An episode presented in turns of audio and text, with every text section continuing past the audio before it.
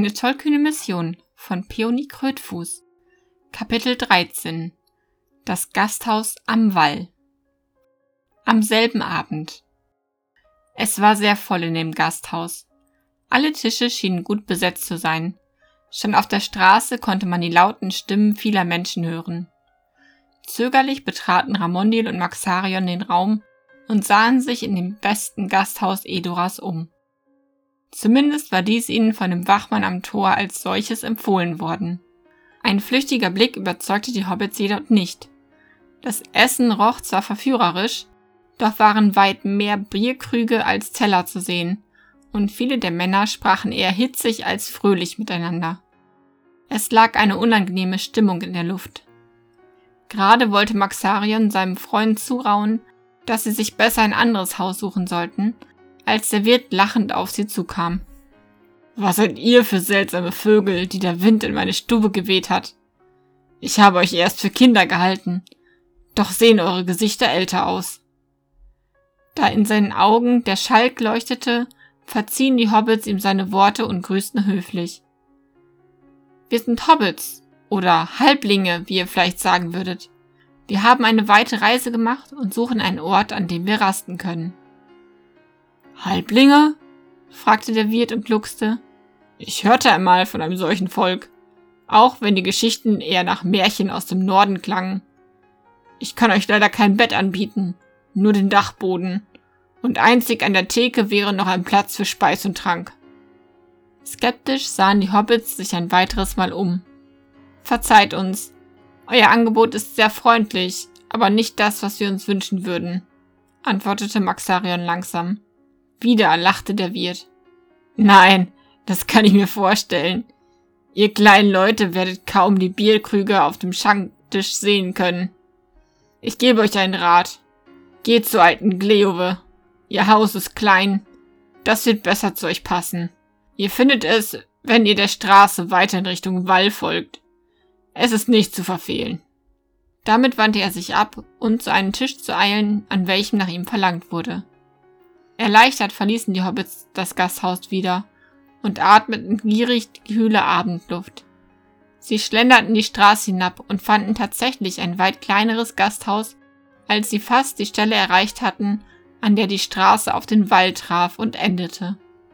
Erst dachten sie, dass das Haus nicht für Gäste geöffnet sei, denn es war sehr still und nur wenig Licht fiel durch die verhangenen Fenster auf die Straße. Doch gerade als sie gehen wollten, öffnete sich die Tür und ein junges Mädchen trat heraus. Sie stockte und musterte die Hobbits, die unschlüssig vor der Tür gestanden hatten. Ihr braucht ein Nachtlager? Tretet ein, meine Mutter wird sich freuen, sagte sie ernst und trat zur Seite.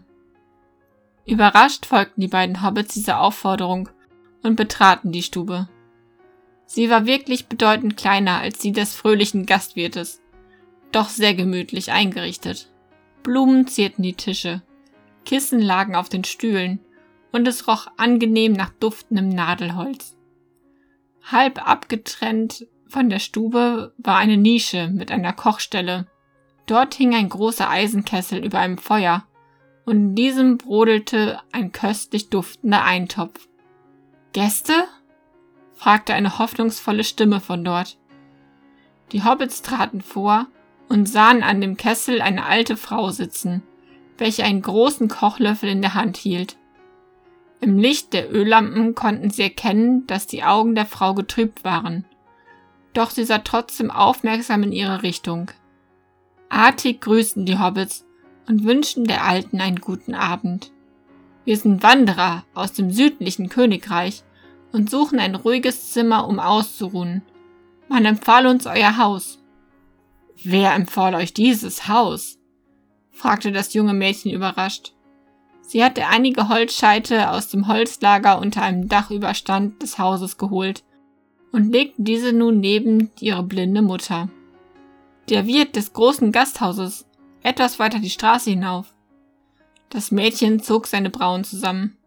Der lustige Volker? Warum sollte der uns Gäste schicken? Konntet ihr seine Gastfreundschaft nicht bezahlen? Still, Eduarda, mein Kind. Sprich nicht unhöflich zu unseren Gästen.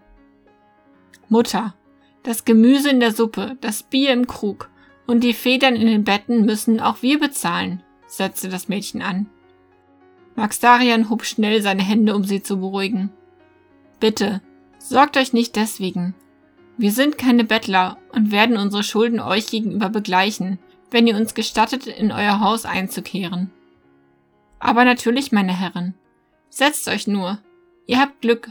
Der Eintopf ist gleich fertig, sagte die Alte freundlich und deutete auf die Stühle im Raum.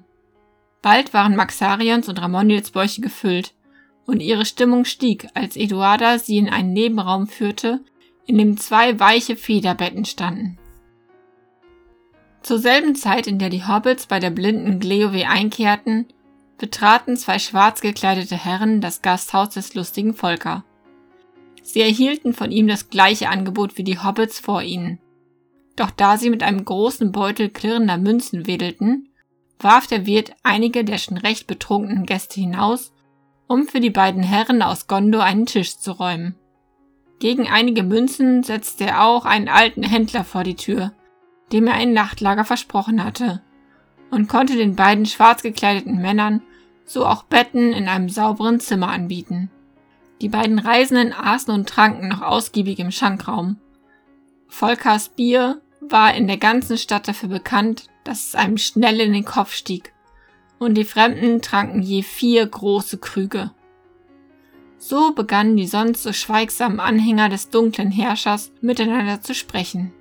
Sie ließen nicht jede Vorsicht fallen, doch es genügten einzelne Worte, um einen jungen Mann neugierig zu machen, der am Nachbartisch saß.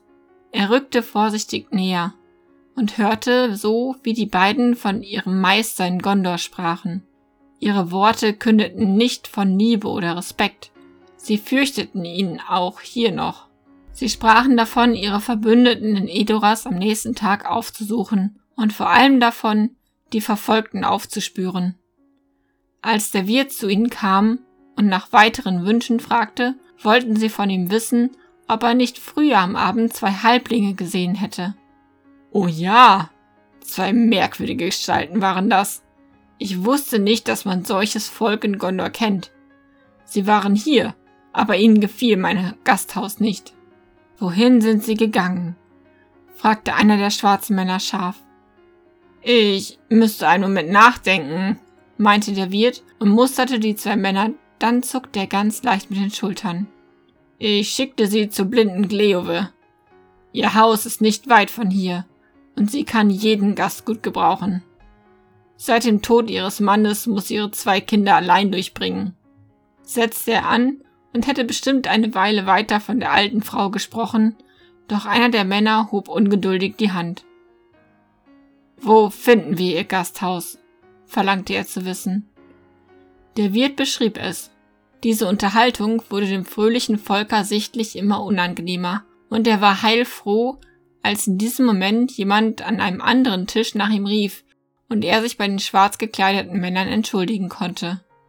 Als die beiden Gäste aus Gondor schlafen gingen, verließ der junge Mann vom Nebentisch die Gaststube und eilte die Straße hinab.